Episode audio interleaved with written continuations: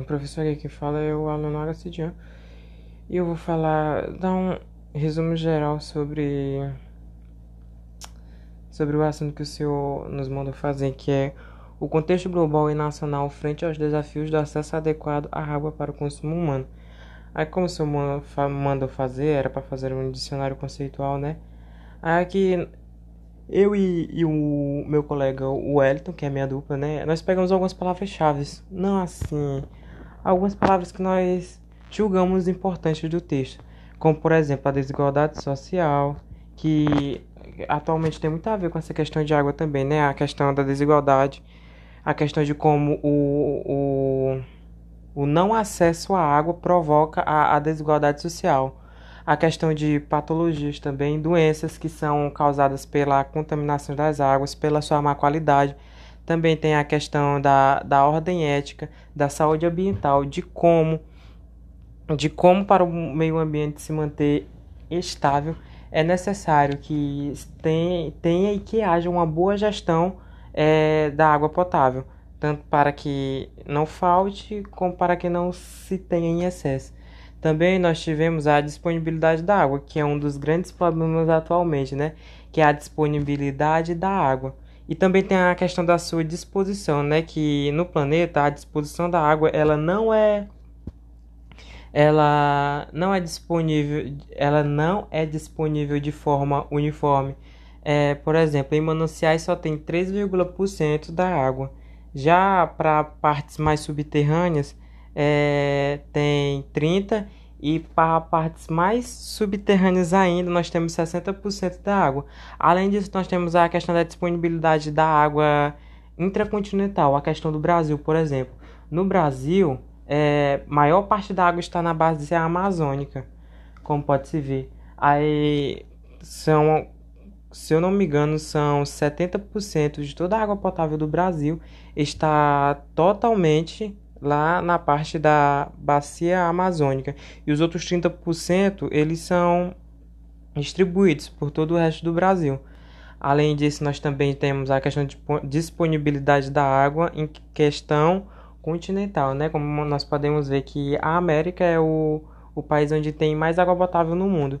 Enquanto na África, onde que eles necessitam mais, em, em que lá tem questão da seca, da fome, essas coisas, é, tem muito mais pouco do que aqui. Nós também temos o outro que nós temos aqui é os impactos ambientais. Como os impactos ambientais eles podem alterar é, a disposição da água. Os impactos ambientais, como se pode ver aqui, é são atividades no meio ambiente que são causadas pelo, pelo ser humano de forma negativa. Em que, em que nós temos o que? Temos a questão dos poluentes, temos a questão da Revolução Verde, que fez com que usasse o, o, a biotecnologia e a monocultura, o que isso agride muito o solo, muitas vezes. Aí também temos a, a questão do agravamento da desertificação devido a isso também. Nós também temos a vulnerabilidade, que é... Como nós podemos ver, a vulnerabilidade é que as pessoas elas passaram a ficar cada vez mais vulneráveis devido a essa falta da água. As pessoas elas elas não tiveram muita constância, pode-se dizer. Também temos a questão do, dos recursos hídricos que eles são muitos. Nós temos, como por exemplo, temos os aquíferos, nós temos também é, reservatórios artificiais, por exemplo. Nós temos o lençol freático, rios, lagos, todos esses daí. Aí temos uma das mais importantes, que é a crise da água. E de como temos a crise da água e de como isso afeta tanto o mundo, que é a questão da disponibilidade da água, em que não adianta ter somente água naquele local, tem que ter uma boa gestão de governo para que essa água ela chegue a todas as pessoas.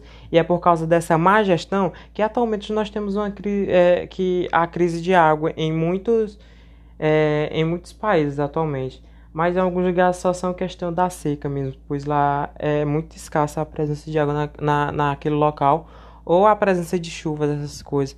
Também temos os direitos humanos. Por que, que está ligados aos direitos humanos?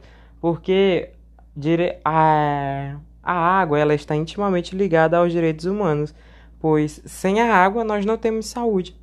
Essa é a ligação que nós temos. Também temos a justiça ambiental, que é aquela parte toda jurídica em que protege o meio ambiente através da, da de leis, é, de toda a fiscalização que nós temos atualmente. Temos também da água potável, que é a água que nós tomamos, né? Pelo, ou pelo menos era para ser a água que nós tomamos atualmente. A questão da água mineral, que é uma água que faz bem para o nosso corpo. Água sem contaminantes que, que, que não nos agredem internamente, pode ser. Temos a questão dos agrotóxicos, que são jogados nas vegetações, que, que, que podemos dizer o quê? Que são aquelas que matam as pragas e que para a prevenção e extermínio de pragas e doenças e culturas agrícolas. Muitas vezes. Também temos a questão do acesso universal, que a água ela devia ser uma coisa de acesso universal, né?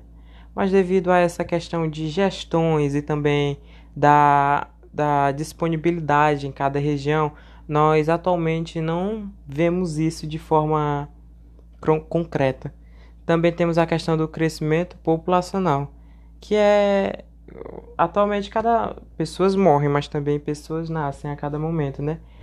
E isso pode Pode não, com certeza é, muitas vezes agrava mais essa questão da crise de água em um certo local onde há muita escassez. Temos também a ocupação de solos, em que as pessoas elas passarão a ocupar cada vez mais o espaço geográfico.